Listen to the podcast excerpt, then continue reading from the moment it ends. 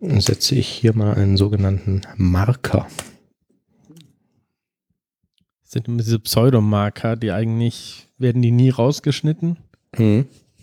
Aber wir glauben dann, dass unser ganzer Schwachpunkt da irgendwie weg ist. Eigentlich will ich das rausschneiden, aber manchmal ist es auch ganz witzig, wenn vorher noch Quatsch gesprochen wird.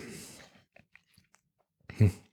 Oliver, wo, woher ist denn dieser Source Code? Das, hast du dir das ausgedacht? Nee, nee, das ist aus Stack Overflow.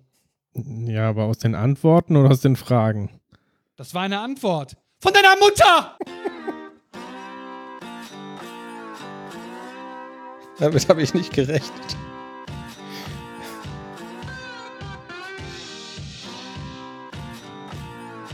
Hallihallo, ihr lieben Zuhörer dieses wunderbaren Podcasts, genannt DevCouch. Wir begrüßen euch. Wir sind drei freiberufliche Softwareentwickler. Links neben mir ist der Manuel der Wenk, der heute gekleidet ist wie einer der Aufpasser von The Squid Game. Rechts von mir ist der Thomas der Krause, der nicht gekleidet ist wie ein Aufpasser von The Squid Game. Und ich bin Oliver der Vogel, ich bin ein Aufpasser von The Squid Game. So, geben wir direkt Gas. Manuel. Mit, mit diesem Schrei habe ich vorhin nicht gerechnet. ja, ich schreie doch immer. Ich meine, das, wer, wer mich kennt, ja. der weiß, dass ich immer schreie. Mhm. Gut, dass wir hier so eine Dreifach- oder Vierfach-Verglasung haben. Das ist für den Zuhörer, glaube ich, angenehmer, wenn du dabei weiter weggehen würdest vom Mikrofon.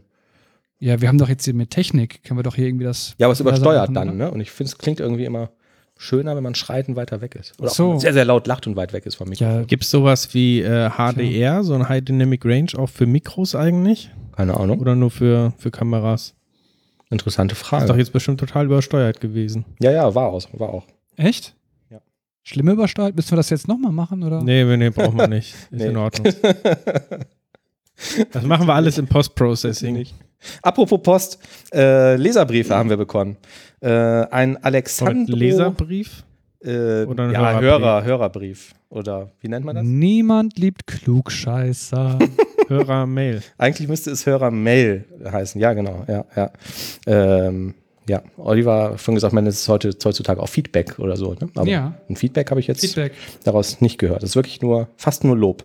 Liebe DevCouch, achso, äh, Alexandro M. hat das geschrieben. Liebe DevCouch, ich finde, ihr werdet mit jeder Folge besser. Bitte noch mehr Smalltalk und weniger von dem Technikgelaber. PS, wann kommt eigentlich das Essen?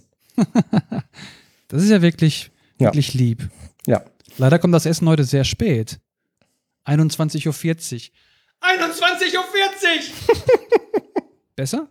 Ja, genau. Das klang, klang nicht schlecht. Ich dachte, du sagst jetzt irgendwie, um 21.40 Uhr wird zurückgeschossen oder so.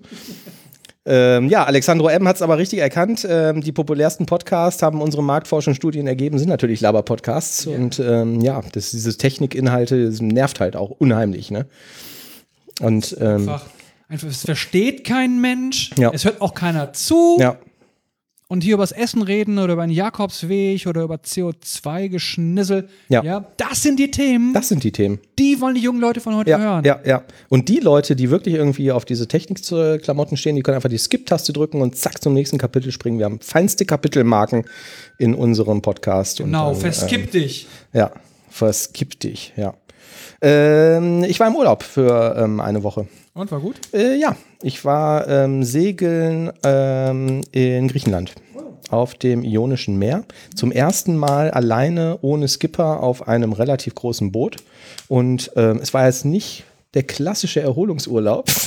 Eigentlich habe ich, als ich wieder hier bin, Erholung gebraucht, aber es war trotzdem sehr schön. Ja. War das Wasser ionisiert?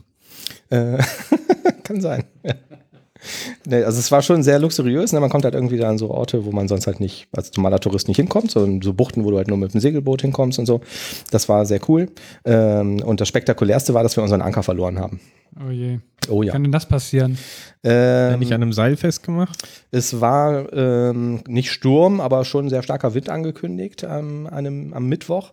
Und ähm, wir haben gesagt, haha, wir sind ja nicht doof. Ähm, wir fahren in den Hafen, bevor die ganzen anderen dahin fahren und können dann ganz in Ruhe da das komplizierte Anlegemanöver ähm, machen ähm, und ähm, sind dann irgendwie halt die Ersten und können das irgendwie ganz entspannt machen, weil das Anlegen funktioniert da so, ähm, dass man quasi äh, mit dem ähm, Heck des Schiffes anlegt ähm, wer schon mal in Holland in Urlaub war, hat das vielleicht mal gesehen, da fahren die Boote immer vorwärts in so eine Box rein und da sind so Stangen im Wasser und dann machen die sich da irgendwie fest.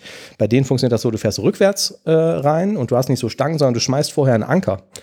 Und dann fährst du halt hinten äh, mit dem Heck an quasi an den Steg oder an die, äh, ich nenne es jetzt mal Wand für den Lein, äh, machst hinten halt deine Leinen fest und dann ziehst du vorne den Anker dicht und dann bist du verspannt zwischen dem Anker vorne und den Leinen hinten.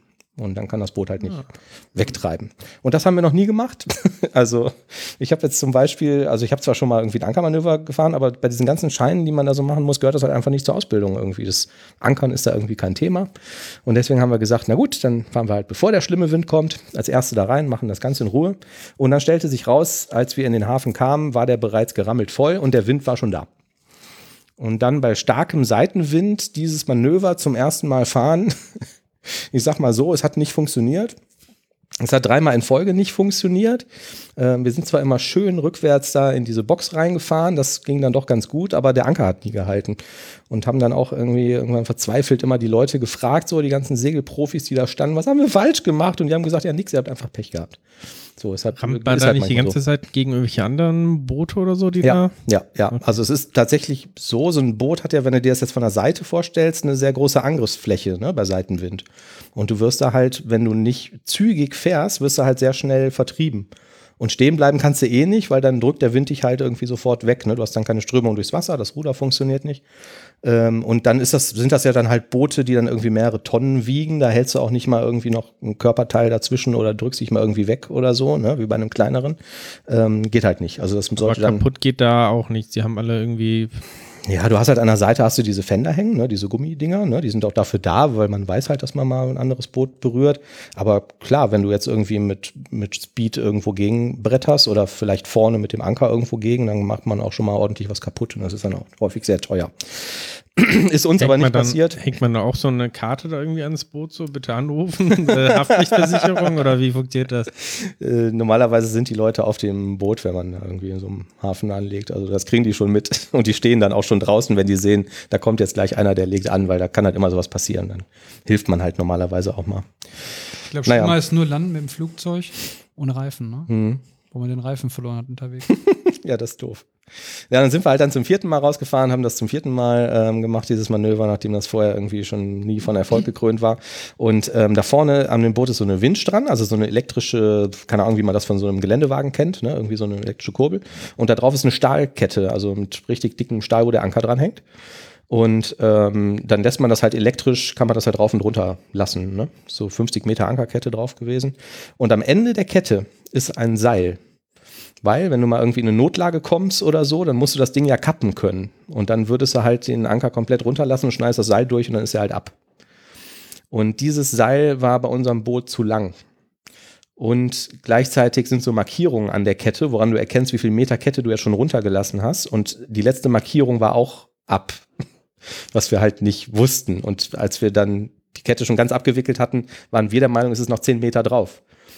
Und dann war die halt komplett abgewickelt, dann ist das Seil abgerissen in dem Wind und dann war halt der Haken weg. So, und ich war halt hinten am Was Steuer. ist das denn für ein Seil? Also ist. Das ist ein, ein ganz normales, so ein Tau, wie man das so an Bord hat. Also das hält, wenn du ja jetzt richtig Zug drauf hast, dann hält das nicht. Das ist auch nicht dafür gemacht, dass das hält, weil du lässt das normalerweise nie komplett ab. Das ist wirklich nur dafür da, um das im Notfall durchschneiden oder kappen zu können, so wenn irgendwas ist. Ja, und dann lag halt der Anker in dem Hafenbecken und wir hatten immer noch nicht angelegt. Das war Aber- uncool. Nur eine Anfrage, ist das so wichtig, dieses Gegenstück mit dem Anker zu haben? Weil du bist doch auf der anderen Seite trotzdem am Hafen selber befestigt. Also ist da nicht Ähm. nur die Gefahr, dass du quasi gegen, die gegen die anderen Gegen- Boote getrieben wirst, ja. okay, gegen die anderen Boote. Und das geht ja dann, dann hast du vielleicht einen Wellengang, ne? Und ähm, eventuell wirst du halt alle zwei Sekunden so klack, klack, klack gegen so ein anderes Boot geschoben und das willst du halt nicht. Okay. Also, nee, es muss, muss schon irgendwie vernünftig sein. Und dann haben wir halt, ähm, obwohl das da nicht erlaubt war, längsseits festgemacht. Und wie ist das, wie ist das, sorry, bei anderen Häfen? Also wenn du das da nicht so hast mit dem Gegenzug? Du hast ja gesagt, es wäre irgendwie nur da so. Ach so, ja, ähm, wenn du mal in Holland zum Beispiel drauf achtest, da ist das in der Regel erstmal so, dass du mit dem Bug nach vorne anlegst, also du fährst vorwärts in diese Box rein und dann hast du im Wasser sind so schwarze Stangen, an denen du quasi vorbeifährst. Ne? Das ist wie so eine Markierung von so einem Parkplatz oder so. Und dann machst du halt ganz normal vorne fest mit Seilen, an, an Land quasi, und hinten an diesen Stangen, da schmeißt du auch noch jeweils ein Seil drum und ziehst dich da halt fest. Das ist, ähm, ja, hat halt Vor- und Nachteile. Ähm, aber die machen das da halt so. Und es gibt noch ein System, das nennt sich Moorings. Ähm, da sind so Betonplatten, das gibt es auch in vielen Häfen, die sind irgendwo unter Wasser versenkt. Ähm, da ist halt ein, ein, ähm, ja, so ein Tau dran oder so ein Festmacher und ähm, das verbindest du dann mit deinem Boot. Dann sparst du dir das mit dem Anker werfen. Na, dann hatten wir halt das Problem, der Anker lag dann da irgendwie im Hafenbecken. wir haben gesagt, oh Gott, ach du Scheiße, vollkommen überfordert. Wussten, dass ja jetzt quasi noch Sturm auf uns zukommt. Äh, haben dann Längsseil festgemacht, was da ähm, nicht erlaubt ist. Dann kam direkt irgendwie jemand von der Hafenpolizei und fragte, was das denn hier irgendwie soll. Und wir haben gesagt, ja, wir haben den Anker verloren. Und dann sagte er, ah, okay, ja, dann. Viel Glück. Dann haben wir bei dem Verscharterer angerufen, die das super cool professionell geregelt hatten und ähm, die haben uns sofort einen Taucher geschickt. Und wir waren ja auf irgendeiner Insel und die haben wirklich auf jeder Insel da irgendwie in diesem Gebiet irgendwelche Connections. Und der Taucher sagte dann, nee, bei dem Wind äh, finde ich nichts, ist es auch gleich schon dunkel, ich komme morgen früh wieder. Aber ist das jetzt ein Taucher, der war von denen oder was? Nee, das sind Leute, die die kennen. Ähm, du hast wahrscheinlich als Verscharterer immer mit Tauchern zu tun, weil kann ja auch sein, dass du mal irgendwie aufsetzt oder dass eine Kuh irgendwas unter Wasser kaputt macht oder so am Boot und ähm, oder dass eine Kuh den Anker verliert, so wie wir. Oder dass der sich irgendwo verhakt oder so, kann ja immer irgendwas sein. Und ähm, die hatte da halt diese Connections. Und am anderen Morgen kam dann einer, das war so ein Engländer, der kam, glaube ich, irgendwie von einer, von einer, wie heißen die, irgendwie von einer Army und war irgendwie so ein Kampftaucher, zumindest habe ich das dem T-Shirt entnommen und der hat das Ding tatsächlich wiedergefunden und ähm, hat dann da irgendwie so eine Blase festgemacht, ne, mit Sauerstoff gefüllt und dann hat er die Kette nach oben. Und Hat er das dann Gelassen. für umsonst gemacht oder hat das dann. Nein, den äh, durften wir fürstlich entlohnen, aber es war billiger als ein Anker, weil der Anker relativ teuer ist. Wie viel habt ihr ihm gezahlt, wenn ich fragen darf? Ähm, ich, darf, ich weiß nicht, ob ich das erzählen, aber warum nicht? Das, das hat 200 Euro gekostet. Und der war aber ganz sympathisch. Wir haben dem noch ein paar Euro Trinkgeld gegeben. Wir haben jetzt hinterher erfahren, dass das wohl viel zu teuer war. Ähm, aber wir waren lang- froh, dass wir den scheiß Anker wieder hatten. Wir waren Wie lange hat das denn gedauert? Äh, also, wir sind halt mit dem rausgefahren. Wir hatten so ein GPS-Tracking auf dem iPad und wussten ziemlich genau, wo das sein muss. Ähm, dann ist er da vielleicht zehn Minuten, eine Viertelstunde getaucht, bis er dann die Kette da oben hatte. Der ist die Kette noch entlang getaucht, um zu gucken, dass der Anker wirklich frei ist und dass da nicht noch irgendein anderes Ding drüber liegt und so und dass das auch wirklich unserer ist. Ähm, dann haben wir den mit dem zusammen da an, an das Boot, also er war mit so einem Motorboot da, haben den da hochgezogen und haben das dann wieder über unsere Winch gelegt und halt wieder ähm, quasi ein, eingewickelt und wieder ähm, befestigt. Ähm, ja, ich habe jetzt nicht auf die Uhr geguckt, aber 45 Minuten, Stunde oder so. Der hat uns dann noch einen lustigen Fun-Fact erzählt.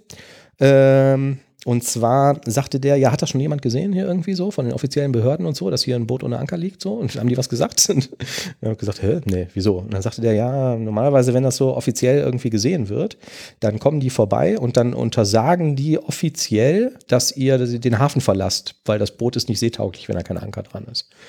Und dann haben wir gesagt, ja, pff, ja und, jetzt ist er ja wieder dran. Und dann sagte er, naja, so einfach ist das dann nicht. Das ist so ein bisschen wie in Deutschland beim TÜV.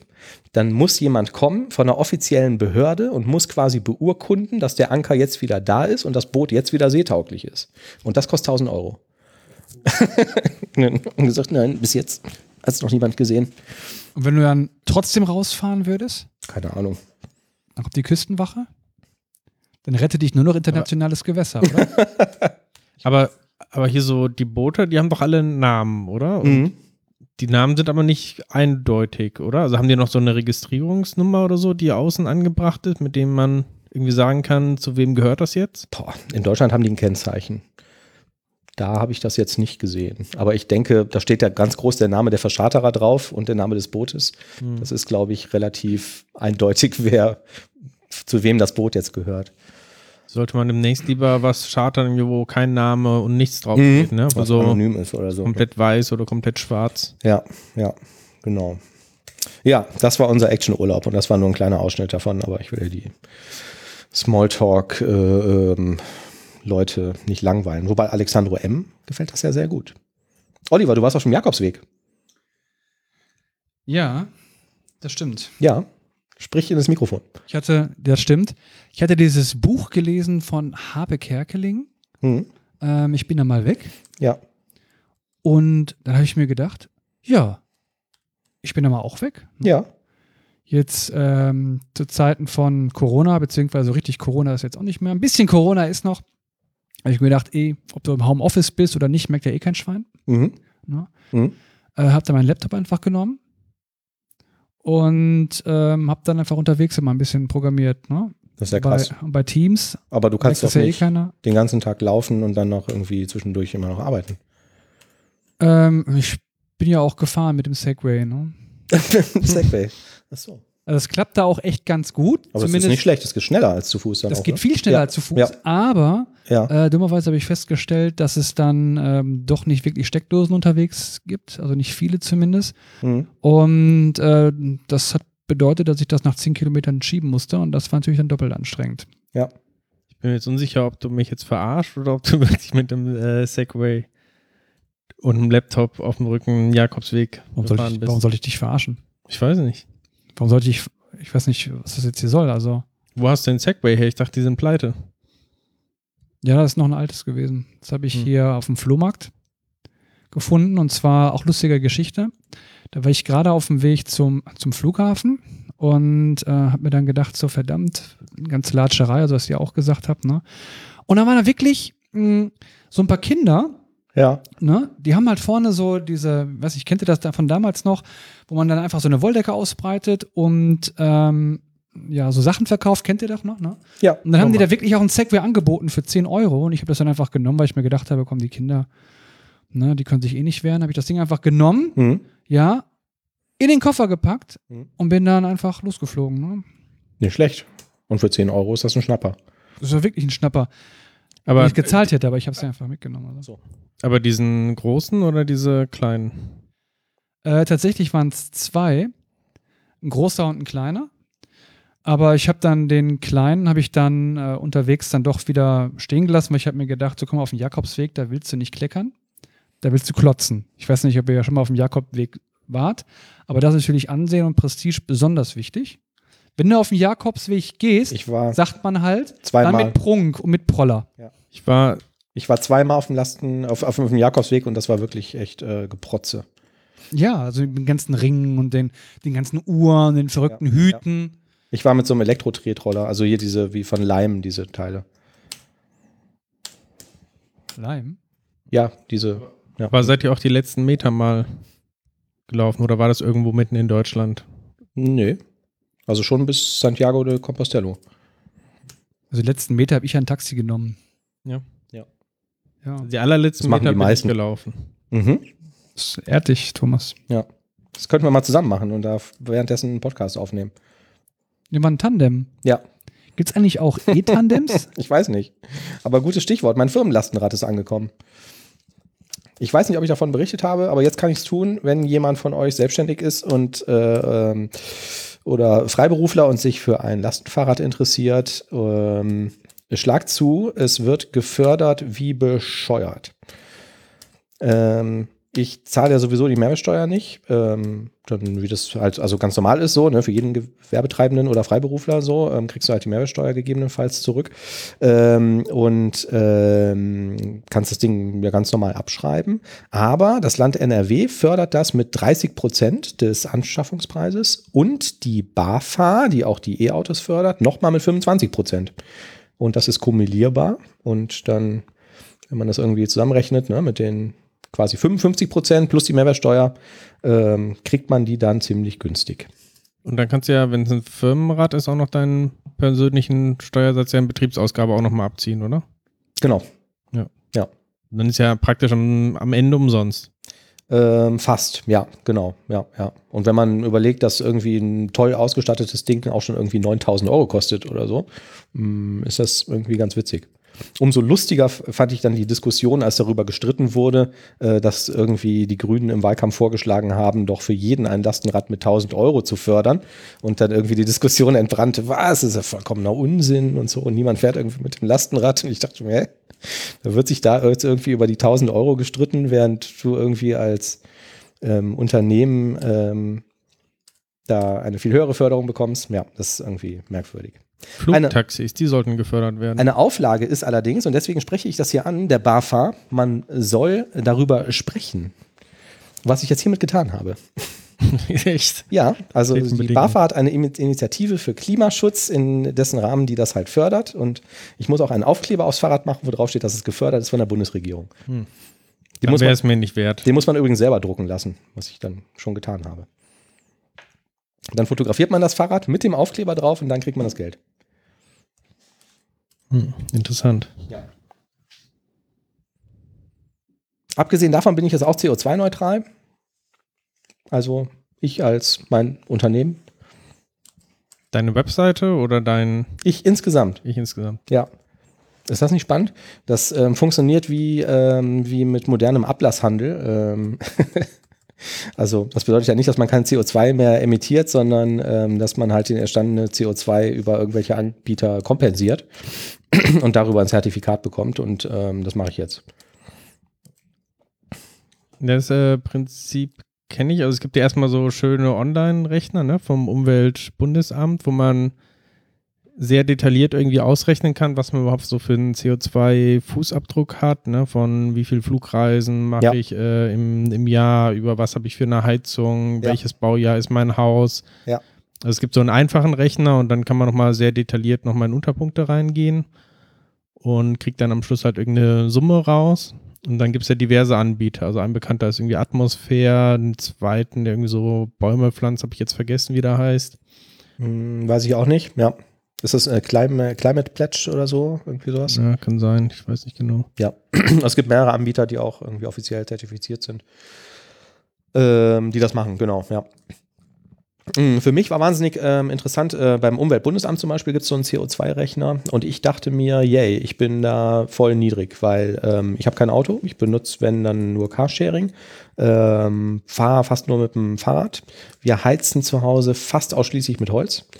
Ähm, ich äh, mache keine Flugreisen. Also jetzt da den, in den Urlaub, in dem wir äh, geflogen sind, das war, glaube ich, der erste Flug seit, keine Ahnung, sechs, sieben Jahren oder so.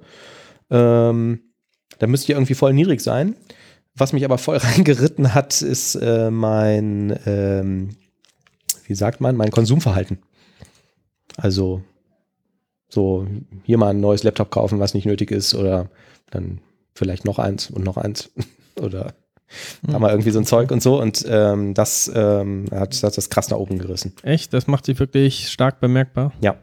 Also laut diesem Rechner schon. Mhm. Das ist natürlich wahnsinnig schwer, da schreiben die da auch, das irgendwie nachzuhalten, ne? weil wie viel Kilo CO2 äh, ähm, werden jetzt erzeugt, wenn der Oliver sich hier ein neues MacBook Air kauft oder so.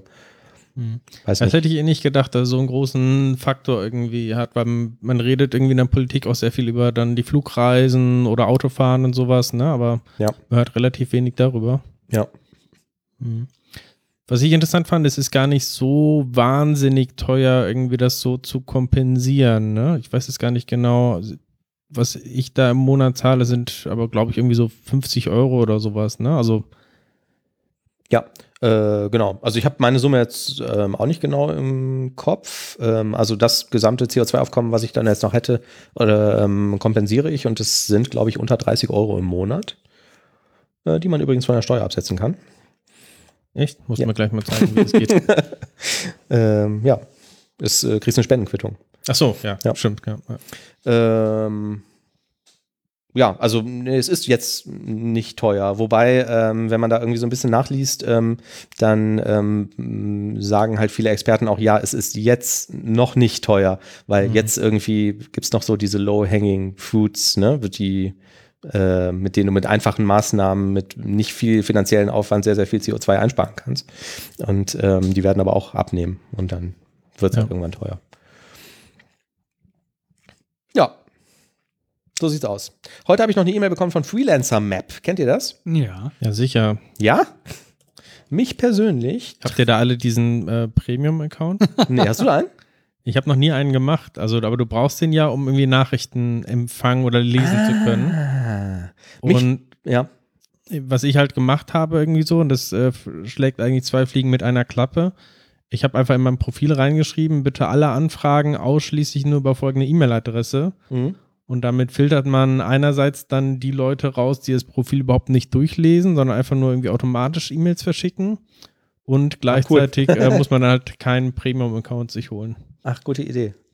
Ja, so schlau war ich nicht. Ich kann mich auch überhaupt nicht mehr daran erinnern, wann ich mich da registriert hat und, äh, und warum.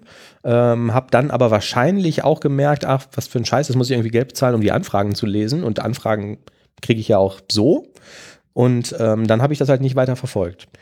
Aber seitdem schicken die mir E-Mails. Die markiere ich dann immer irgendwie als Junk, weil ich kann es ja nicht lesen, ohne Geld zu bezahlen. Ähm, und ab und zu installiere ich den Mail-Client neu, dann ist der Spam-Filter nicht trainiert, dann landen die halt wieder da und dann ärgere ich mich wieder drüber. Und dann haben die immer ähm, so einen Link dazu, wenn sie keine Benachrichtigung mehr erhalten wollen, klicken sie bitte hier. Also so einen klassischen Unsubscribe von den E-Mails. Dann klickst du da drauf und dann musst du dich da einloggen. Und ich kenne das Passwort nicht mehr. Und jetzt habe ich keine Lust, irgendwie mein Passwort zu resetten und da irgendwie ein neues Passwort und hier Mail confirm und so da zu vergeben, um diese E-Mails abzubestellen. Ich möchte, dass die mir keine E-Mails mehr senden. Und ich frage mich, ist das, ist das zulässig? Ist das legal, dass, dass ich nicht irgendwie die bitten kann, äh, ohne großen Aufwand, mir keine Mails mehr zu schicken, ohne dass ich mich da einloggen muss? Gute Frage. Vielleicht musst du dann einfach mal auf die E-Mail antworten und sagen, bitte hier unsubscribe. No reply at freelancermap.de. Weiß nicht, also mich nervt es immer. Und ich habe jetzt bestimmt auch schon zehnmal darauf geklickt, weil es, ich sehe diese E-Mails halt, wie gesagt, nicht so oft und dann drücke ich wieder drauf und dann fällt mir immer wieder ein, ach ja, oh Gott, vielleicht schreibe ich denen einfach mal eine E-Mail. Aber dass das immer, das könnte man auch irgendwie niedrigschwelliger schwelliger machen.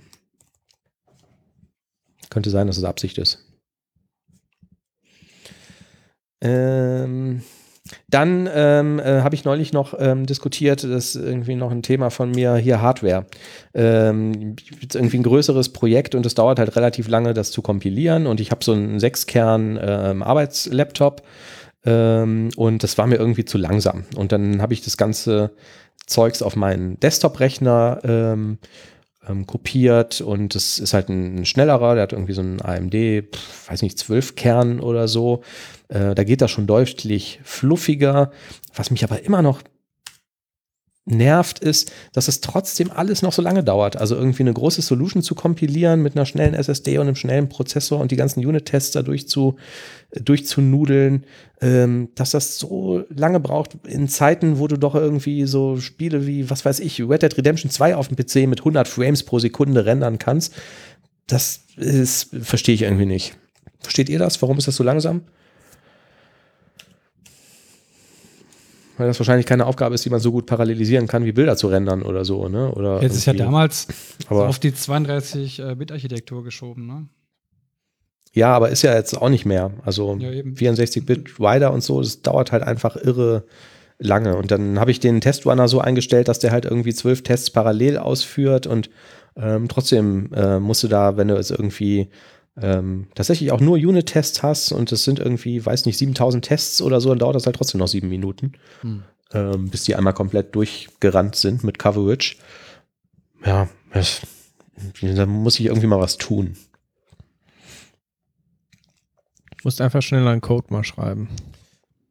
Ja, ja, wahrscheinlich.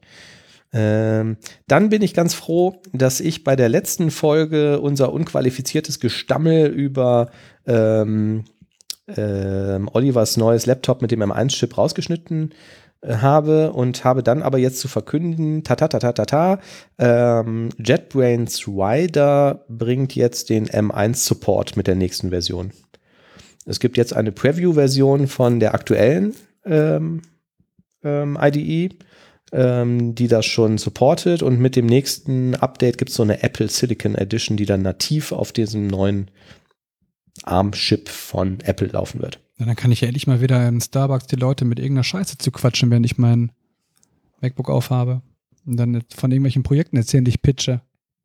Ja, Ist doch mega. kannst du das jetzt nicht? Ja, ist nicht authentisch, ne? Also es funktioniert ja jetzt auch, aber dann halt mit dieser äh, Emulationsschicht. Ne? Ja, und das, das geht halt nicht. Komme ich mir komisch vor. Ja. Ja, man merkt, dass irgendwas zwischen einem steht. Und Ja, ja, genau. Ich will mich gut fühlen dabei. Ich will mich gut fühlen dabei. So sieht's aus. Ähm, dann hatten wir hier noch festgestellt, dass .NET 6 schon fast draußen ist. Das geht schnell. Das ist doch gerade erst Net 5 rausgekommen, oder? Und was heißt fast draußen, Thomas? Ich hatte mal überlegt, ähm, ich glaube, wir haben in den letzten Folgen ab und zu auch mal über so ein paar .NET 6 Themen gesprochen, immer mal wieder, aber irgendwie war mir nicht so ganz klar, dass das tatsächlich äh, so kurz äh, quasi vor der Tür steht. Das äh, klang noch irgendwie so weit weg. Ähm, aber es ist vielleicht, wenn dieser Podcast tatsächlich veröffentlicht wird, ist es schon draußen. Ansonsten, während wir hier aufnehmen, in so vier Wochen soll es rauskommen. Mhm. Ja, das kann schon mal so lange dauern. Kann schon Wenn mal so lange der dauern. Manu mal wieder keine Zeit und Lust hat, den, das Zeug hier zu schneiden. Ich habe was gehört vom 9. November. 9. November? Das weiß ich nicht, ob ich es in den Zeitraum schaffe, den Podcast hier zu veröffentlichen. Ja, ich ich kann mich noch erinnern, äh, wir haben über verschiedene ähm, Erweiterungen, äh, kleine Features im .NET Framework irgendwie gesprochen. Ne? Also ähm, neue Datentypen wie Date-Only und Time-Only Mhm. und irgendwelche Link-Erweiterungen. Aber ähm, es gibt ja tatsächlich auch in C-Sharp selber einige Erweiterungen im Zusammenspiel auch mit äh, ASP.NET Core. Und da geht es vor allem um diese Minimal APIs. Äh, Was Habt ihr ist davon schon gehört? das? Ja, Ja. erzähl's uns trotzdem. Eine minimale API. Das heißt, zwar ist es das ja ist so- der Weather Controller, den wir alle kennen. Wenn du ein neues Projekt machst, ähm, ASP.NET Core Projekt, dann war es bisher immer so, dass du noch relativ viel Boilerplate irgendwie hattest. Ne? Du hast irgendwie deinen Program CS, da wird irgendwas mit einem Webpost Bilder oder so gemacht. Ja. Dann hast du eine Startup CS mit allen möglichen Methoden, wo irgendwelche Services registriert werden und Mhm. Middlewares und Ja. alles Mögliche. Vielleicht direkt eine App, Application Config oder so, wo irgendwelche Connection Strings drinstehen, die man gar nicht braucht. Genau, und ja, also das äh, Thema der letzten Jahre war es ja schon immer in .NET, das so ein bisschen abzuspecken. Ne? Also von der auch einer riesigen CS-Projektdatei ähm, sind es ja auch runtergegangen, dass es äh, sehr klein geworden ist. Es gibt auch nicht mehr solche Dateien wie eine Assembly-Info, CS und sowas. Sie haben immer weiter quasi abgespeckt und jetzt ist das quasi äh, darin gemündet, äh, dass man nur noch eine einzige Datei in Zukunft braucht für Mhm. so ein Demo-Projekt, für, ein, äh, für Starter-Template. Und in dieser einen Datei kann man sogar auf viele Sachen verzichten, nämlich ähm, du brauchst keine explizite Klasse, du kannst ähm, brauchst auch keine expliziten Methoden, du kannst quasi einfach direkt in der Datei anfangen, irgendwelche ähm, äh, Anweisungen zu schreiben. Du brauchst auch keinen Namespace mehr drumherum irgendwie äh, wrappen. Ähm, das geht durch eine ganz normale Namespace-Anweisung in Zukunft. Ähm, also ziemlich viele Sachen, um das äh, abzuspecken. Mhm. Und letztendlich kannst du dann mit, ich weiß nicht, vier, fünf Zeilen Code, kannst du so eine komplette ASP.NET Core Anwendung quasi hochziehen. Mhm.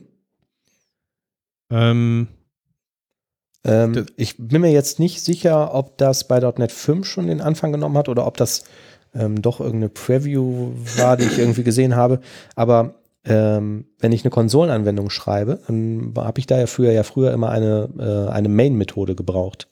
Und ist das nicht auch schon mit .NET 5 optional geworden? Weiß das zufällig jemand? Ich meine, dem wäre so, weil dann wäre das wahrscheinlich so einer der ersten Schritte dazu gewesen, ne, zu sowas, was du jetzt schilderst. Na, soweit ich weiß, brauchte man den .NET 5 auch noch. Ja, also es okay. gab zwar so ein paar Verbesserungen, dass die Async sein darf und so, aber ähm, Okay, glaube, dann ist das die jetzt Main-Methode .NET brauchst du 6 noch. Feature. Ja. ich bin übrigens vertan, äh, es sind nur drei Zeilen, die man zukünftig ähm, minimal braucht. Mhm. Ähm, und das ist schon quasi inklusive einer Route, die so ein einfaches äh, Hallo Welt irgendwie zurückgibt. Also ein, Mhm. das kleinste Hallo Welt ist drei Zeilen dann nur noch. Mhm. Kann man sagen, das braucht man jetzt nicht so unbedingt, weil ich meine, für so ein Hallo Welt Programm ist es zwar nett, aber ähm, letztendlich, wenn ich mal eine große Anwendung habe, dann sind ja in der Regel dieses Program CS äh, und Startup CS jetzt nicht mein größtes Problem. Ähm, deshalb würde mich mal interessieren, was ihr da so von haltet. Ich habe mitbekommen, in meinem Projektteam gibt es da so gemischte Meinungen zu. Oder die meisten finden es eigentlich eher überflüssig. Ähm, Entschuldigung, ich wollte das ganz kurz noch nachliefern, weil ich gerade nachgeschaut habe. Mit C-Sharp 9, also doch mit .NET ähm, 5, ist das Main tatsächlich überflüssig geworden. Also ähm, man hat ja früher gesagt, du hast irgendwie eine Klasse Program, eine Static Void Main zum Beispiel, ne? Dieses klassische Hello World Beispiel, da stand dann der Code drin. Und ähm, seit C Sharp 9 kannst du einfach eine Datei anlegen, ähm, wo du halt ein, schreibst Using System und schreibst darunter einfach dann Console Whiteline und er führt das aus. Also darfst halt nur einen, Ah, okay. einen, so einen, einen so einen Einstiegspunkt haben in der gesamten Anwendung, die gebaut wird, aber die Main-Methode und die Klasse drumherum sind damit überflüssig geworden. Und das ist dann wahrscheinlich auch die, Ja, ähm, ja. die Basis dafür. Ja, ja. Gut, aber aber ist das Entschuldigung, schon ein ähm, C-Sharp 9 Feature Genau, gewesen. Entschuldigung, dass ich da jetzt ähm, abgeschwiffen habe. Was Ja, war die Frage? okay, Wie wir das mit den Minimal-APIs finden? Genau, also ist es eher Ja. unnötig oder? Ich weiß nicht. Ich glaube, dass das ganz cool ist, um sowas zu zeigen, wenn du das irgendwie, was sehe ich, nehmen wir mal an, du hättest irgendwie einen Web-API-Kurs oder so. Ähm, das lenkt natürlich ab, dieser ganze Boilerplate und so drumherum. Aber ähm, ich frage mich, wie ausreichend ist denn das? Also bildet das irgendwie die Realität ab? Hm. Oder also wenn ich jetzt wirklich irgendwie einen Microservice schreibe oder irgendeine Web-API, ähm, ist das nicht doch ganz schnell wieder genauso geschwätzig, wie es vorher war? Und brauche ich das ganze Zeug nicht eigentlich, was ich da jetzt weglasse? Ja, aber ich glaube, ich glaube, was die hier mehr so adressieren, sind so, so kleinere Sachen. Ne? Also, was weiß ich, zum Beispiel irgendwie ein Microservice oder so, den du mal eben schnell, also wo du die vielleicht die Geschäftslogik hast und du willst das mal eben schnell nach draußen bringen. Ja, da ist ja wirklich so das ganze HTML-Geraffel und das Mapping-Zeug, wie Thomas schon sagte, das kleinere Problem. Ne, sondern das Ganze steckt ja in der Geschäftslogik. Und du willst es nach außen hin verfügbar machen und möchtest das vielleicht relativ schnell machen. Und da wird das vielleicht ganz geschmeidig, glaube ich. Ja. Ich sehe es aber auch so ein bisschen wie Manuel, dass äh, die Zielgruppe auch sein könnte, wirklich so Anfänger, ne? Also PHP war ja mal eine Zeit lang unheimlich beliebt, ne? Auch weil du einfach drauf losschreiben konntest, so gefühlt. Mhm. Ne? Also du brauchst jetzt nicht so wahnsinnig viel Wissen und kannst irgendwie mit zwei, drei Zeilen kannst du schon eine einfache Anwendung da machen. Währenddessen Java und, und C-Sharp halt oft so einen Ruf hatten, dass es eher so Enterprise-Anwendungen und du musst erstmal irgendwie 20 Klassen erstellen, damit du überhaupt irgendwas äh, halbwegs Sinnvolles hinbekommst. Mhm. Ähm, wir haben einen Link in den Show Notes, wo so eine Zusammenfassung davon ist, ne? hier von David Fowler von Microsoft, ähm, der das so ein bisschen beschreibt. Ich habe mich damit jetzt ähm, noch nicht ausreichend auseinandergesetzt, um da irgendwie eine abschließende Meinung zu, zu haben. Aber ich frage mich, wenn du so eine Web-Application schreibst mit so einer Minimal-Syntax, m, du brauchst doch trotzdem ähm, irgendwie so diese, diese Middlewares und irgendwie vielleicht ähm, was weiß ich, also, ähm, Also- eine vernünftige Errormeldung zu erzeugen oder so, ne, oder ein Problem Detail zurückzugeben. Wie, wie wird das gemacht? Ist das irgendwie per Default konfiguriert oder geht Ja, das da also einfach erstmal einig- nicht? Einige Sachen kommen quasi per Default dann rein. Mhm. Also du musst jetzt nicht mehr explizit die äh, Routing-Middleware irgendwie hinzufügen, die ist einfach standardmäßig da. Mhm.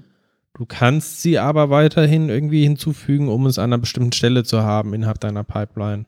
Okay. Und ansonsten halt ähm, für ja, für deinen speziellen Middlewares oder sowas, die du brauchst, die fügst du halt weiterhin dann selber hinzu. Hm. Ich weiß nicht, ich bin da so ein bisschen unentschlossen. Ich denke, denke mir jetzt gerade, so wie du das so beschreibst, das ist so ein bisschen ähm, Convention over Configuration, was ja bei ASP.NET MVC ganz gut geklappt hat, so, ne? Mhm. Ähm, ob das hier genauso ist, keine Ahnung. Man müsste jetzt mal eine Anwendung sehen. Also eine vollständigere, um zu gucken, ob das jetzt wirklich unterm Strich irgendwie einen großen Vorteil bringt. Ja, Aber- aber, aber, die, diese Hürde, glaube ich, diese Einstiegshürde, das macht, glaube ich, viel aus. Mhm. Ich glaube, eine Sache, die mir tatsächlich gut gefällt, die ich äh, auch äh, so übernehmen würde, ähm, weil es eigentlich alle Dateien betrifft, ist die äh, Namespace-Deklaration als Anweisung. Ähm, du hast ja bisher, wenn du sagst, diese Klasse, die gehört jetzt zu dem und dem Namespace, musst ja schreiben Namespace XYZ und dann hast Ja. du in geschweiften Klammern quasi einmal deine gesamte Datei irgendwie drin. Ja. Und das macht es halt auf der einen Seite irgendwie explizit, aber letztendlich eigentlich wirklich viel bringen tut das nicht. In Mhm. Zukunft kannst du halt einfach hinschreiben Namespace XYZ Mhm. und dann Semikolon und damit ist quasi die ganze Datei, äh, alles was da drin ist, liegt dann halt in diesem Namespace Ja. und letztendlich, eigentlich denkt man, macht ja keinen großen Unterschied, aber ich glaube, es, ähm, du hast ja dadurch eine Einrückungsebene weniger. Das heißt, ähm, du gewinnst ja eigentlich dann Platz auf dem Bildschirm Ja. zurück. Also aktuell hast du ja einfach immer diese vier Spaces irgendwie Einrückungen, die dir eigentlich überhaupt keinen Mehrwert bringen, Mhm. weil es eh sich auf die ganze Datei bezieht. Mhm.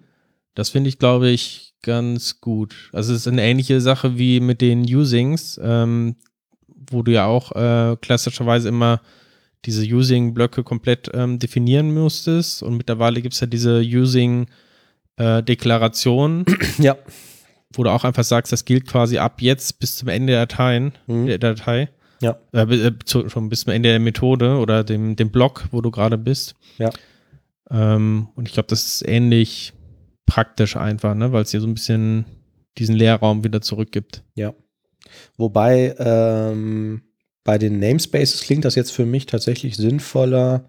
Also ich will nicht sagen, dass das mit den Using Declarations unsinnig ist, aber ich benutze das nicht so gerne, weil ich irgendwie halt da nicht explizit genug, also zumindest in manchen Szenarien, nicht explizit genug für mich steuern kann, ähm, wann das Ding disposed wird.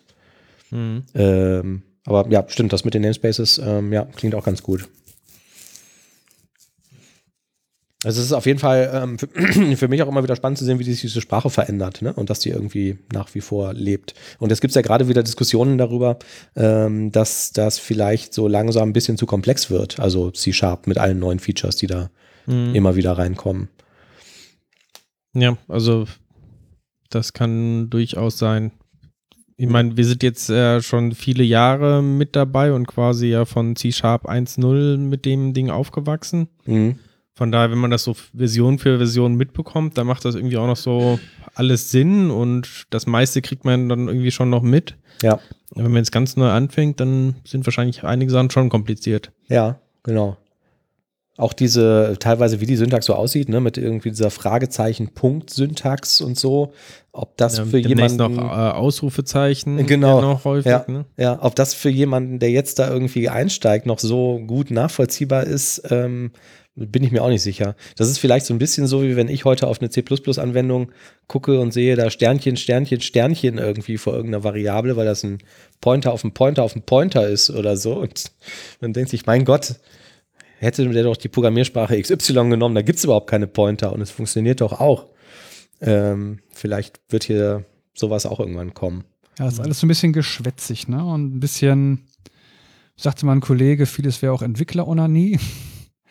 Aber ähm, ganz viele finden jetzt auch so die Syntax von Go zum Beispiel deswegen richtig gut, ne? Ja. Weil die sich eben, Ja. Weil die alles weggeschmissen haben und im Grunde gesagt haben, pass auf, das ist das, was wir eigentlich brauchen. Ja, aber auch da wird es wahrscheinlich so laufen, wenn das Go mega populär wird, dann müssen sie es ja immer weiterentwickeln, um da auch up to date zu bleiben bei so Trends. Also in C-Sharp wurde ja viel Funktionales auch aufgegriffen und so, weil das irgendwie eine Zeit lang waren ja dann funktionale Programmiersprachen total innen und so. Und wenn die das auch machen, dann ist auch Go irgendwann wahrscheinlich eine komplexe Sprache und dann kommt halt wieder eine neue, die ist Ist, irgendwann eigentlich, wieder, ist aber eigentlich sagt so, gegen die Philosophie von Google. Die Ja. gesagt hat, wir wollen Go wirklich so aufstellen, dass wir eben äh, nicht solche super, hyper, duper tausende Features haben, die eh kein Schwein kennt. Mhm. Weil die meisten kennen wahrscheinlich eh nur 20% von den ganzen Set an Funktionalität, Ja. die du in der Programmiersprache hast und auf die wollen wir uns konzentrieren, dass die halt gut funktionieren. Ja. Obwohl solche Sachen wie Generics vielleicht doch ganz praktisch wären, das hat Go momentan wohl nicht. Aber gut, ne? Also die haben sich halt besonnen und gesagt, so pass auf, das ist, was wir brauchen und damit kommen wir gut klar.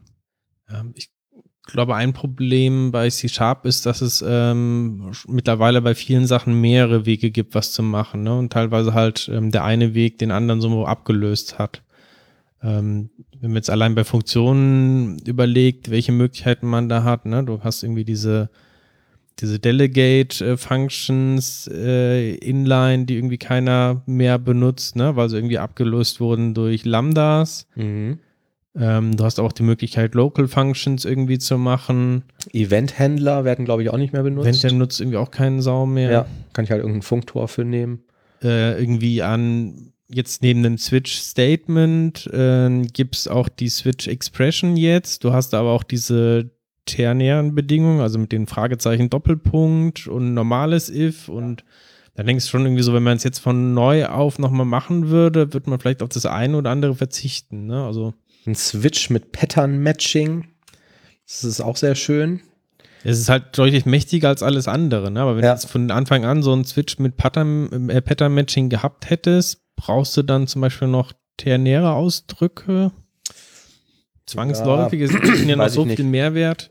Das vielleicht schon. Man hätte aber wahrscheinlich. Du hast ja heute auch immer noch im Framework, also ich glaube selbst nach dem Core Rewrite diese ganzen ähm, Collection-Typen, die Boxing und Unboxing und so machen. Ne? Also ähm, wie hießen das äh, damals? Ähm, war das Ja, Boxing, List? Du meinst hier äh, Generics mit ähm, Array-List und so. Array Also, List zum Beispiel, den genau, ja, ja, ja, ja, ja, genau, ja, ja. Und, so, und diese Typen hättest du ja eigentlich nie gebraucht, wenn es schon generische Typen gegeben hätte. hm, Also, Ja. dass man da immer Objects reinpackt und so, ne, das war ja irgendwie hm. crappy. So, und da ist, glaube ich, relativ viel von drin. Und wenn ich es richtig in Erinnerung habe, ich habe es jetzt nicht mehr verfolgt, ob das wirklich kommt, aber es sollte jetzt auch Datetime überarbeitet werden, sodass die Daten und Zeittypen auch getrennt darstellen ähm, Ja. können. Nee, das ist, was ich eben meinte. Es gibt jetzt ein Date-Only und Time-Only-Datentyp. Ja, Ne? ja, ja. Das finde ich auch äh, nicht optimal gelöst mit dem Datetime, wie es heute ist.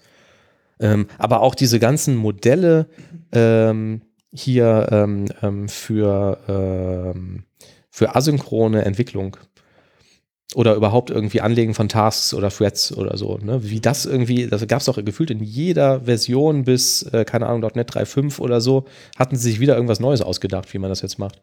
Hm. Und hatten wir nicht letztens in einer Sendung über Timer gesprochen? Dass es irgendwie mittlerweile fünf verschiedene Timer im System gibt? Ja, weil es einen neuen Timer gab, ne? in dem Ja, ja. Zusammenhang, ja. Genau, ja. Ich weiß auch nicht so. Und da sind ja welche dabei, die gibt es nur für WPF. Gibt's, ich weiß gar nicht, gibt es WPF für .NET Core? Ja, ich glaube schon, ne?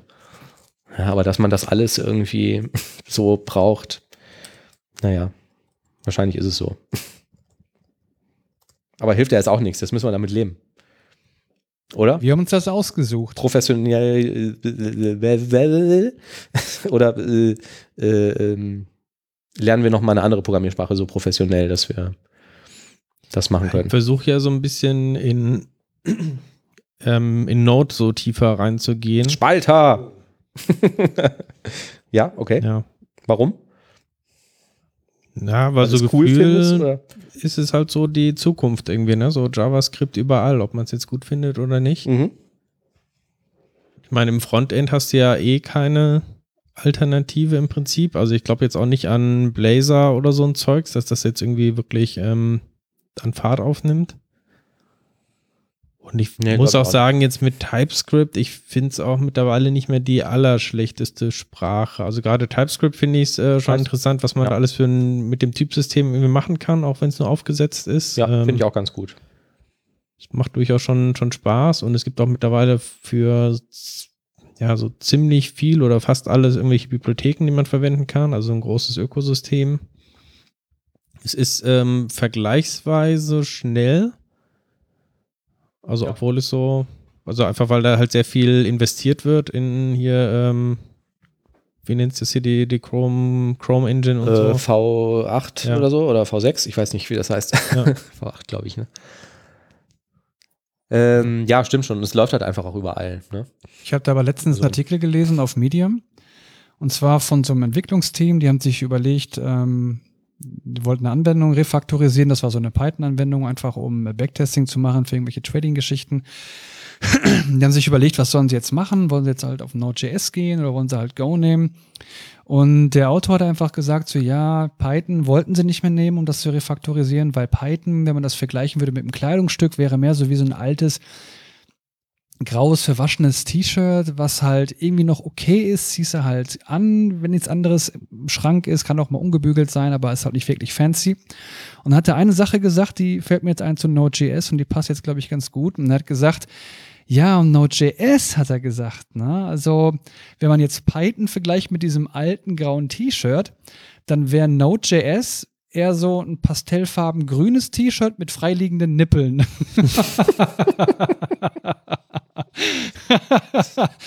Weiß jetzt nicht warum. Ja. Ich fand das halt nur sehr schön sprechend. Lange Rede, kurzer Sinn. Die sind dann halt umgestiegen nach Go und haben es am Ende bereut. ja. Mhm. Weil eben Go jetzt eben wie wegen den ganzen APIs, die existieren, jetzt nicht dafür geeignet waren. Und am Ende des Tages haben sie gesagt, hätten wir mal lieber weiter Python gemacht. Aber die haben sich gegen Node.js entschieden. Wegen den Nippeln, Thomas. Weil, Wegen ich den hab Nippeln. gesagt, gerade, gerade bei Ja. Python bin ich halt im Überleben, also Python ist halt sehr, sehr beliebt und es gibt auch bestimmte Sparten, nenne ich es mal, wo halt Python einfach der Marktführer ist. Ne? Also was jetzt für so Data Science oder so ähm, Machine Learning und so angeht, da ist halt Python ganz vorne mit dabei. Aber ich kann mir sehr gut vorstellen, dass mit der Zeit auch ähm, immer mehr durch Node abgelöst wird. Also es gibt, glaube ich, keinen wirklichen starken Grund dafür, dass, äh, dass äh, Python da noch so beliebt ist, außer dass es halt in der Vergangenheit so beliebt war und es so viele Bibliotheken und so dafür gibt. Aber ja, ist halt einfach die Sprache. Also Data Scientists und so, wenn die was programmieren können, dann vielleicht halt dann gerade Python. Aber also das heißt, wenn die Sprache einfach ist, heißt es nicht, dass es auch einfach ist, guten Code zu schreiben. Ne? Und diese ganzen APIs, dieses Pandas oder da gibt es doch hier irgendwas für NumPy. KI. Äh, ja, ja, aber klar, aber, aber das meine ich ja mit den Bibliotheken. Also es gibt halt sehr viele sehr hochwertige Bibliotheken dafür. Aber es gibt halt auch sehr, sehr viel, was bei Python halt absolut kacke ist. Und das ist zum Beispiel so wie Multithreading, ne? Das, was es irgendwie nicht so wirklich existiert. Ähm. Aber ähm, dieser Grund, den du gerade genannt hast, so, dass das so beliebt ist, weil es in der Vergangenheit so beliebt war, das ist ja, glaube ich, bei ganz vielen Programmiersprachen so. Also C fällt mir jetzt ein, so, warum sollte ich das noch machen und lernen oder so? Das ist auch nur irgendwie in diesen Tiobe-Index-Rankings immer so hoch, weil halt irgendwie bei Linux irgendwie alles damit geschrieben ist. Es wird auch keiner ja, also, irgendwie freiwillig eine normale Anwendung, egal worum es geht, mit C schreiben. Also ich bin auch jetzt gespaltener Meinung, was Python betrifft. Ne? Also es ist irgendwie ganz gut, wenn du mal schnell irgendwie sowas runterrotzen willst. Das muss halbwegs funktional sein und dann machst du da schnell REST-Funktionalität drum, ja, dann packst du das in Docker-Container, dann läuft die Scheiße. Ne? Gut. Äh, du hast diese ganzen guten APIs ne, und Multithreading. Ich glaube, das geht schon damit irgendwie, ne? Das ist aber ein bisschen klumpig. Irgendwie ja, bisschen klobig, das Problem, ne? es geht, aber du hast da kein echtes Multithreading, ne? Weil es gibt irgendwie so diesen globalen Interpreter-Lock nennt er sich, wo also quasi immer nur ein Thread gleichzeitig diesen Interpreter benutzen darf und äh, quasi gleichzeitig Python ausführen kann. Zumindest in der offiziellen Python-Implementierung. Es gibt ja andere Python-Implementierungen, die machen das dann anders, aber so die Haupt-Python-Implementierung äh, hat das.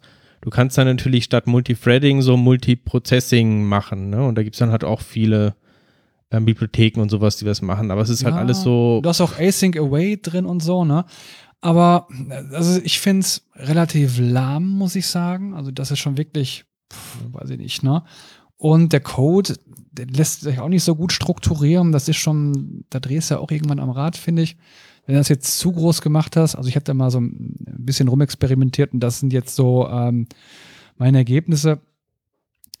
Aber so richtig, weiß ich nicht, also für kleinere Sachen vielleicht, ne? so ein Mini-Microservice, wo dann irgendwie ähm, ja so ein, eine gewisse Data-Flow-Logik einfach nach außen bringen willst, was jetzt auch nicht zu schnell sein muss, da ist er, glaube ich, ganz gut. Mhm.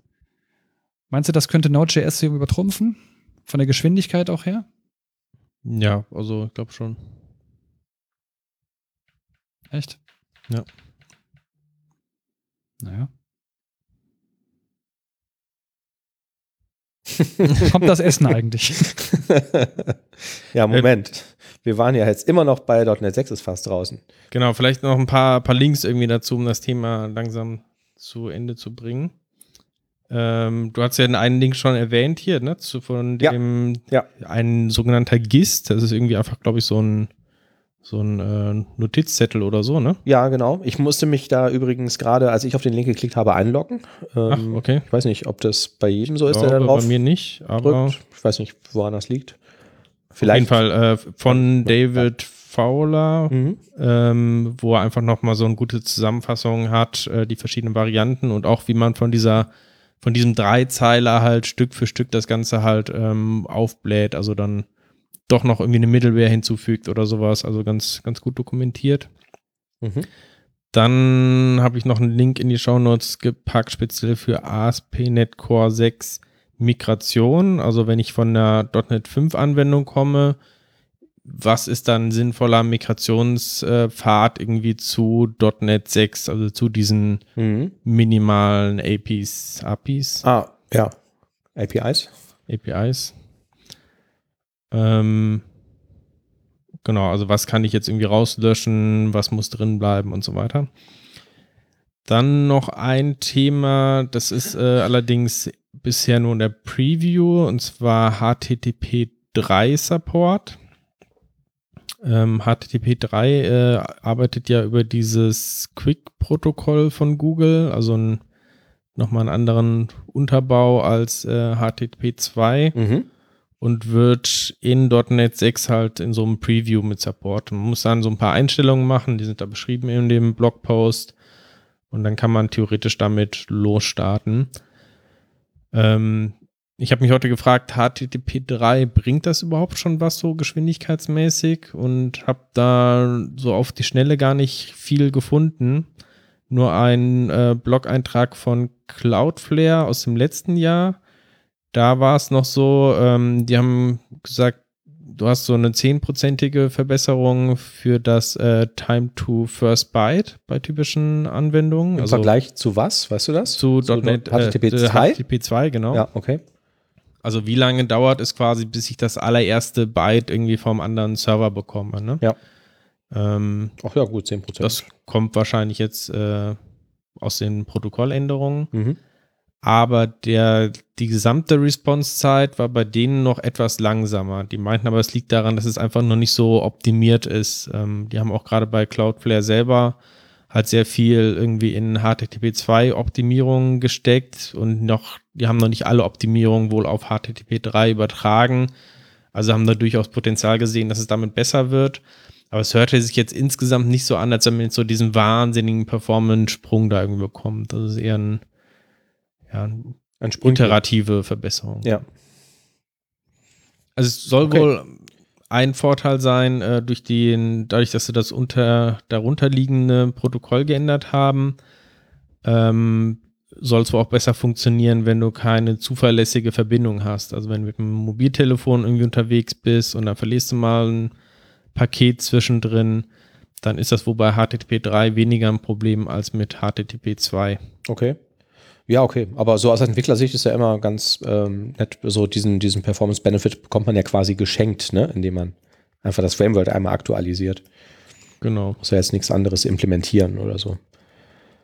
Performance ist ein gutes Stichwort für unser nächstes Thema. Ähm, wir hatten immer mal wieder, glaube ich, in unserem Podcast auch über verschiedene Performance-Tools gesprochen, ob das jetzt irgendwie Profiler sind oder was Mhm. auch immer. Mhm. Und ich habe jetzt einen interessanten Blogpost ähm, gefunden, der nochmal so ein paar äh, Kategorien von Performance-Tools nochmal schön zusammenfasst, ähm, finde ich. Mhm. Startet mit ähm, dem Thema Performance Counters und dem Perfmon-Programm. Ähm, Das ist das, was in Windows eingebaut ist, ne? Performance Monitor.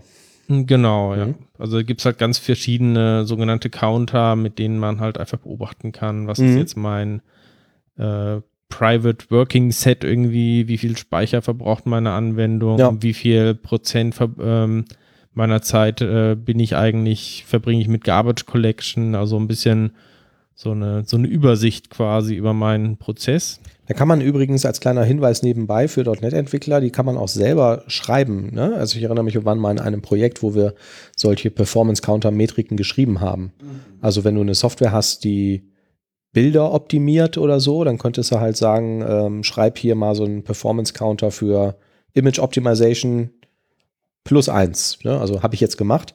Und ähm, dann kann man sich das hinterher in den Performance-Counter reinladen und äh, kann irgendwie an so einer Kurve halt schauen, äh, wie viele Images sind da jetzt optimiert.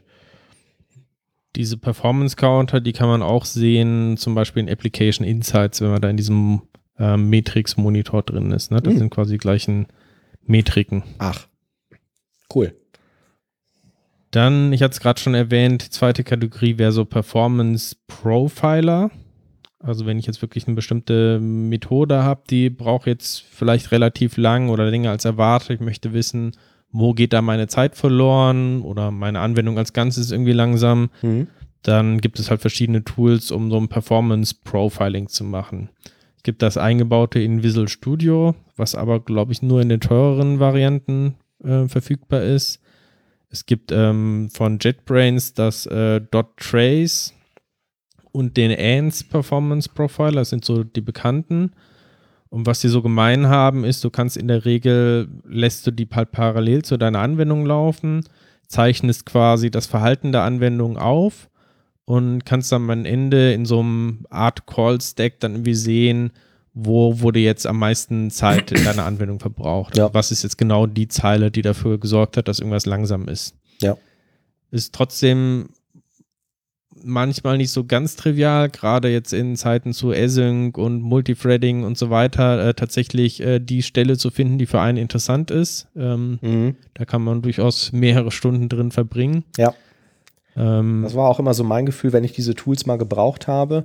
Ähm, du erstellst ja dann quasi irgendwie so einen Snapshot ne, von deiner laufenden Anwendung, weil du weißt, wenn ich das hier mache, dann dauert es irgendwie zu lange. Du weißt aber vielleicht nicht warum. Und dann hast du hinterher halt dann diese Auswirkungen, wie du gerade gesagt hast, und kannst sie dann gruppieren und sortieren und filtern nach allen möglichen Kriterien, aber dann trotzdem noch die richtige Stelle zu finden und richtig zu interpretieren, ob das jetzt eigentlich das ist, was du suchst ähm, ob das das wirklich ist, was Mhm. jetzt lange gedauert hat oder ähm, ob es vielleicht an der Menge von, von äh, Ausführungen lag, die viel häufiger durchgeführt wurden und so. Das ist dann doch schon irgendwie ein bisschen schwieriger, ne? das auszuwerten. Ja. Genau, dann haben wir ähm, als drittes Tool PerfView.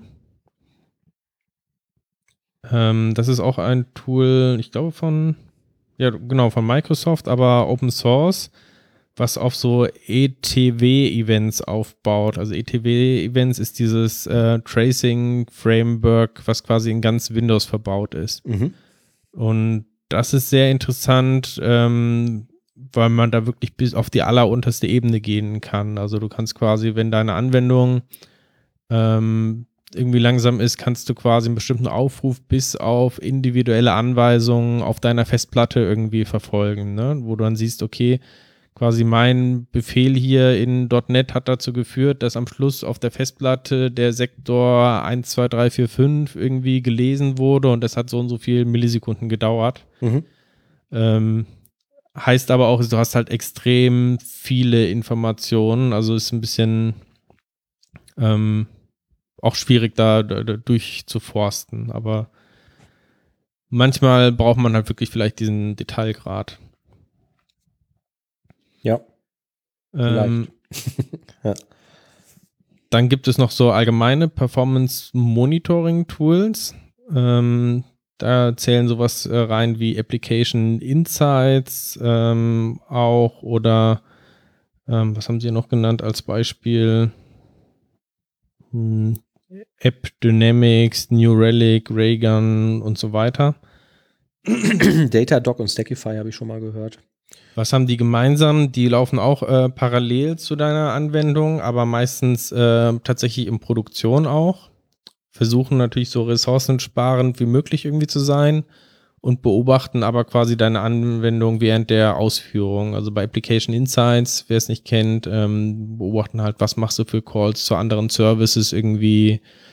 Ähm, Ja. Was werden für Logging-Informationen irgendwie äh, rausgehauen? Was sind die Requests, die an meine Anwendung gehen? Welche Benutzer greifen darauf zu und so weiter und so fort? Das ähm, Faszinierendste ist, glaube ich, für jemanden, der Application Insights noch nicht gesehen hat, ähm, dass du im Prinzip ja einfach eine Referenz darauf hinzufügst in deiner bestehenden Anwendung und ein, ich, ein bisschen Konfigurationscode, ne? also wo soll ich das überhaupt hinschreiben, die Daten, die ich hier sammle und ähm, dass dir dir hinterher, wie Thomas gerade gesagt hat, wirklich auch so einen, so einen visuellen Graphen davon erzeugt, ohne dass man irgendwie Code geschrieben hätte und dann irgendwie Mhm. da zum Beispiel zu erkennen ist, ah, hier ist ein HTTP-Request reingegangen, dann wurde Code ausgeführt und dann wurde ein SQL-Request auf einen SQL-Server gemacht und der hat so und so viele Millisekunden gedauert und das hier ist das Command und das sind die Daten, die zurückkamen, beziehungsweise ähm, so viel äh, Bytes waren das irgendwie in Daten und so, ne? Das fand ich immer Ja, sehr beeindruckend, dass das einfach so ähm, ohne Code zu schreiben ähm, alles. Bisschen, dass du halt auch.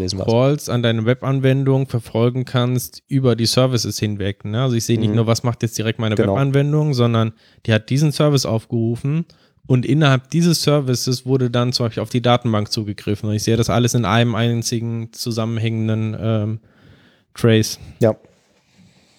Ja, also sehr, sehr praktisch und Ich kenne persönlich, äh, habe ich nur mit Application Insights in dem Bereich gearbeitet, aber es scheint ja auch andere Tools durchaus zu geben. Ja, ja, das bietet sich ja auch einfach an, irgendwie als .NET-Entwickler, äh, weil du halt Genau. irgendwie mit dem Visual Studio Abo kriegst du das ja quasi geschenkt.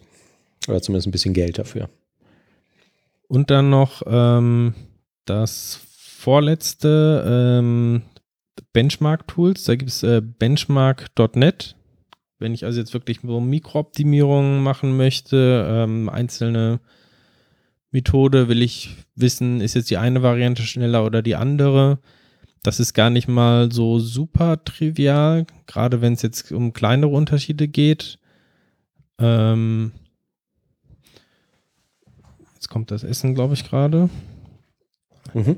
Aber dieses Benchmark.net äh, hat halt sehr viele eingebaute ja, Funktionen, die einfach auch dieses Overhead und so wegnehmen. Die haben dann einen automatischen Warmlaufgang. Ähm, Ja, genau. das sind dann wahrscheinlich wirklich so Metriken, wo man irgendwie sagt, ich habe hier eine Methode, die braucht irgendwie zwei Millisekunden oder so, aber es ist mir zu langsam. Ich möchte das irgendwie optimieren und deswegen führe ich das dann mit so einem Benchmark-Tool irgendwie zwei Millionen Mal aus Hm. und gucke, ob es wirklich schneller geworden ist oder so. Ne? Und dann noch das allerletzte und dann können wir endlich fasten hier. Äh, nicht fasten, das ist das Gegenteil. Fiesten. Fast ein Brechen. Gegenteil, Fastenbrechen. Logging-Tools. Ich glaube, da müssen wir gar nicht so viel zu sagen. Mittlerweile mache ich es auch am liebsten nur noch mit Application Insights, weil es dann alles schön integriert ist. Ja. Aber es gibt natürlich da auch sehr viele andere Tools auch im .NET-Bereich. Ja, und ich denke, das äh, Klassische, was wahrscheinlich jeder schon mal gemacht hat, ist eine Stopwatch zu starten und zu sagen, ich stoppe die. Das sieht man hier bei den Logging-Tools auch. Und dann schreibe ich hinterher in meinen Log, wie lange der Spaß jetzt gedauert hat. Ähm, kann man sich aber den meisten Tools sogar klemmen, weil die eh automatisch einen Timestamp schreiben, wenn sie den Log-Eintrag produzieren. Ähm, also irgendwie einfach Start und Stopp ins Log schreiben und schon weiß ich, wie lange das dazwischen gedauert hat. Ähm, ja, natürlich vielleicht nicht so präzise wie mit einem Benchmarking-Tool. Schön, schon haben wir die Performance getuned. Zurück aus der Mittagspause. Wir hatten ein awesome Essen gehabt Yes. vom Koreaner. Gibt es noch irgendwas awesome-mäßiges auf unserer Liste, was wir noch besprechen könnten? Haben wir noch awesome Tipps vielleicht? Ich Ah. hätte noch ein paar awesome .NET-Tipps, Awesome. wenn ihr Awesome. wissen wollt. Lass hören, Thomas. Was sollen das denn für Tipps sein? Eigentlich leider sind es zu viele Tipps, um die hier alle aufzuführen. Aber diese Tipps sind alle gesammelt in einem GitHub-Repository, das sich tatsächlich äh, Awesome.NET Tipps äh, nennt. So ein Zufall. Und da ist in ganz vielen Kategorien, ähm, ja, sind eigentlich so Linklisten drin. Und äh, wenn man da über ein bestimmtes Thema was erfahren möchte, zum Beispiel gehe ich jetzt mal hier auf äh, Entity Framework Core, dann gibt es da Unterkategorien für EF Core äh, 5, 6, Migration, Lazy Loading und so weiter. Und ich habe jetzt mal auf Lazy Loading geklickt und habe dann irgendwie Links zu drei verschiedenen Artikeln, die über Lazy Loading in Entity Framework reden. Und so gibt es das halt für hunderte, will nicht sagen tausende Themen im .NET-Bereich. Ähm, einfach so eine schöne Linksammlung. Toll. ja, da sind wir wieder bei diesen tollen Themen. Also, was mir immer einfällt, wenn ich sowas lese, jetzt müsste man nur noch mal fünf Jahre Zeit haben, sich das alles durchzulesen. Und wenn man das dann alles weiß, dann ist es veraltet. Also allein wenn ich gucke hier, äh, Kategorie Performance sind halt bestimmt äh, 50 verschiedene Links äh, hier, hier drin. Source Generators sind auch schon dabei.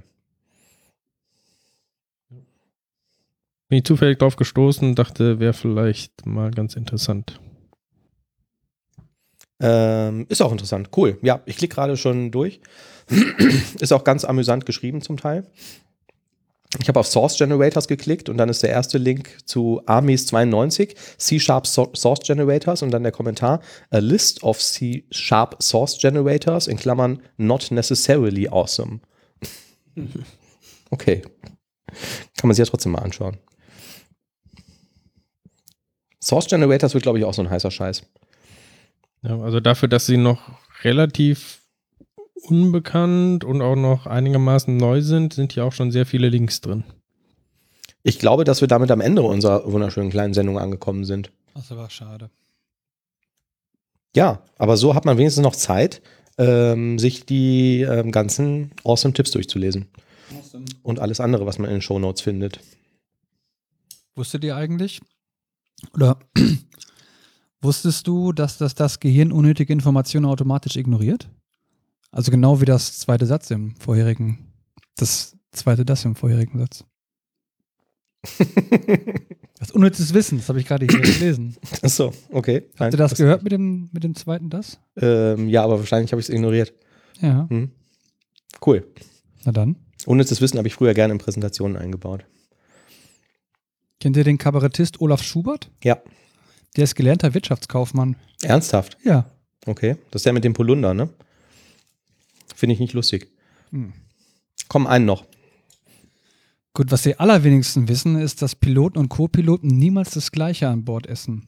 Weil es so unwahrscheinlich ist, dass beide gleichzeitig eine Lebensmittelvergiftung bekommen. Ob das wirklich so ist? Ist doch eine, so ein typischer Mythos, oder? Ja, klingt so. Ähm, ich kenne einen Piloten und die Geschichten, die der so erzählt, danach darf man eigentlich nie wieder Flugzeug fliegen. Ich habe aber noch ein Thema. Ich kann mir jetzt auch eher gerade so vorstellen, dass das irgendwie so nachts gibt es dann irgendwie Saufparty, wenn man gerade irgendwo gelandet ist und dann geht es wahrscheinlich so Hangover-mäßig irgendwie wieder zurück am nächsten Tag. Kann ich vielleicht gleich nach der Sendung mal erzählen. Ich habe aber ähm, noch ein Thema, fällt mir gerade ein, ähm, wo ich hier zufällig die ähm, meine Einzelkostenabrechnung von meinem Mobilfunkvertrag habe. Ach. Ähm, darauf ist mir neulich aufgefallen, ähm, dass da drauf steht 39 Cent. Ähm, das ist mir besonders ins Auge gesprungen, weil ich habe so eine Flatrate und eigentlich ist alles andere kostenlos, also SMS, telefonieren und so, aber eine MMS, die kostet Geld. Mhm. Ähm, habt ihr schon mal eine MMS versendet? Äh, so in den letzten Jahren? Ich glaube, ich habe meine Vielleicht- aus Versehen. Aus Versehen. Genau, vielleicht so unbewusst, ne? Also, Also- sobald ich mal ein Bild einfügt oder ich weiß nicht, ob es schon auch schon mit Unicode anfängt, dass es so eine MMS wird. Also, ich habe eine MMS versendet für 39 Cent, steht hier drauf, am 10.09. um Nach 9 Uhr China. 27. Nee, was ist das? Ich 97? glaube, dass das Saudi-Arabien ist, hat zum Beispiel eine kurze Google-Geschichte ähm, ergeben. Also hier steht eine Rufnummer drauf, die letzten vier Ziffern sind ähm, unkenntlich gemacht und dann steht halt drauf 39 Cent für eine MMS nach Saudi-Arabien am 10.09. um 9.27 Uhr. Dann habe ich in mein Telefon geguckt, weil so viele SMS ähm, versende ich auch nicht. Und ähm, kann deswegen relativ genau sehen, dass ich an diesem Datum, am 10. September, 9.27 Uhr, an meinen Freund Steffen eine SMS geschickt habe mit dem Text, dies ist ein Test. ähm, Spoiler, die Telefonnummer vom Steffen kann ich hier auch sehen. Das ist eine ganz normale 0490172 Vorwahl, keine anderen Nummern. Aber auf meiner Einzelkostenabrechnung steht eine Nummer in Saudi-Arabien drauf, zu exakt dieser Zeit. Und jetzt könnte ich noch mal gucken, eine SMS steht nicht drauf am gleichen Datum. Und Ist in dieser diese saudi-arabische Nummer, die scheint hier so ziemlich lang zu sein, steckt da irgendwie die Nummer von deinem Freund mit drin oder Nein. ist das Nein. nicht? nein, nein. Die Nummer ähm, beginnt mit 0172 und dann kommt eine 84 drin vor, steckt nichts von mit drin. Hast du die mal, ja gut, die letzten Ziffern sind eh unkenntlich, ne? Aber hast du die mal gegoogelt oder so, dass diese Jetzt kommt der Witz. Der Steffen hatte in äh, einen Monat zuvor, im August, Geburtstag. Und dann habe ich ihm eine SMS geschrieben mit hier herzlichen Glückwunsch zum Geburtstag. Ähm, und auch da habe ich eine Einzelkostenabrechnung bekommen. Und auch da stand exakt diese gleiche Nummer in Saudi-Arabien drauf. Und dann habe ich meinen Mobilfunkprovider angeschrieben und habe gesagt, schönen guten Tag, so, steht drauf, ich hätte eine MMS gesendet. Ich habe aber zu diesem Zeitpunkt nur eine SMS gesendet und ich bin mir auch sehr sicher, dass ich das hier irgendwie nachvollziehen kann. Können Sie da mal gucken? Und dann sagten die mir, kein Problem, verraten Sie mir Ihr Kundenpasswort. Dann habe ich gesagt, weiß ich nicht mehr. Ja, dann brauchen wir irgendwie die letzten äh, ähm, vier Ziffern der IBAN und äh, äh, Geburtsdatum oder sowas. Dann habe ich denen das geschickt und dann habe ich nichts mehr gehört. Drei Wochen lang. Und dann habe ich irgendwann mal nachgefragt, so, ne, ja, was, was, was ist denn jetzt da so der Status so zu meiner Nachfrage? Und dann sagten die, ach ja, Entschuldigung, ja, ähm, ja, Sie wollten ja die Einzelkostenausstellung, dann geben Sie mir mal ähm, Ihr Kundenpasswort. Und ich hab gesagt, ja, habe ich Ihnen vor einem Monat schon geschickt. Ach so, ja, tut mir leid. Ähm, ja, dann wegen der Verwirrung schreiben wir Ihnen das dann gut. Was ich in diesem Zeitpunkt aber gemacht habe, ist eben dem ähm, Kumpel Steffen eine weitere SMS zu schicken. Das war nämlich diese, dies ist ein Test, um zu gucken, was passiert denn jetzt da. Und siehe da, jetzt steht halt schon wieder diese Nummer in Saudi-Arabien da drauf. Und jetzt ähm, weiß ich nicht, wie ich das nachvollziehen kann. Aber du bist dir sicher, dass der Steffen auch aktuell hier in Deutschland ist? Also nicht, dass er irgendwie eine Rufumleitung oder so hat und der macht da gerade Urlaub oder irgendwie sowas. Ja, weil ich habe ihn jetzt noch nicht auf dem Telefon angerufen und da er nie darauf geantwortet hat, habe ich auch die Vermutung, dass das nicht angekommen ist. Aber ich, aber ne, dann steht auch nicht auf meiner Einzelkostenabrechnung eine Umleitung und aus der SMS wird eine MMS nach Saudi-Arabien. Ich weiß es nicht. Ich habe erstmal mein ganzes Telefon auf Malware gescannt und so, aber auch irgendwie nichts gefunden. Keine Ahnung. Das ist doch merkwürdig, oder? Sehr geheimnisvoll. Tatsächlich interessant. Ja. Jetzt weiß ich nicht genau, was ich machen soll. Ich könnte jetzt wieder meinen Mobilfunkprovider anschreiben und sagen, ha, witzige Nummer, wieder das gleiche. Ähm, ja, keine Ahnung. Hast du die Nummer mal gegoogelt? Nicht, dass es Ähm, irgendwie so ein spezielles bekanntes diese Gate- Nummer? Ja, so ein Gateway oder sowas, ist irgendwas. Ich habe diese Nummer, ähm, meine ich, gegoogelt gehabt, ja, und ähm, habe aber nur rausgefunden, dass es irgendwie in Saudi-Arabien ist und zu der Nummer selbst irgendwie nichts gefunden. Ist jetzt auch nicht ganz einfach, weil die letzten vier Ziffern ja irgendwie ausgeixt sind. Merkwürdig, oder? Könntest dir alle mal durchtelefonieren. Alle 10.000. Ich rufe den Steffen morgen mal an und guck mal, ob da jemand äh, rangeht, der Deutsch spricht. Gibt es nicht hier diesen, ähm, diesen einen israelischen ähm, Sicherheitsdienst hier irgendwie, die auch den Khashoggi und so damals ja ausspioniert haben? Ja. Meinst du, die soll ich mal fragen? Ja, die haben doch irgendwie so eine super Spyware irgendwie entwickelt, wo sie da mit äh, so stillen SMS und so sich in, in Handys rein. Ja, das war ja tatsächlich auch mein erster Gedanke, ne? Das ist ja irgendwie irgendeine Software, aber warum, die scheint ja dann, wenn, Pegasus, Nur- nur war das. exakt das umzuleiten. Also, Ich glaube, Pegasus hieß die. ich weiß es nicht. Wie dieses Pferd mit den Flügeln. Ist auch Pegasus. Richtig. Naja, Pass auf, ein, Gut, dann noch das ein, letzte Wort möchte ich haben. Dann Passt mach- auf. 30 Prozent aller Menschen, die im IT-Bereich arbeiten, halten ihre Arbeit vor Familie und Bekannten geheim, um nicht ständig wegen technischen Problemen nach Hilfe gefragt zu werden. Das Nachhinein kann ich gut nachvollziehen. Ja. Das kann ich sehr gut nachvollziehen. in diesem Sinne, bis In zum diesem nächsten Sinne. Mal. Tschüss. Tschüss. Kommst du mit zur Sushi-Bar? Kennst du die .NET Cologne? Hast du schon mal auf Stack Overflow?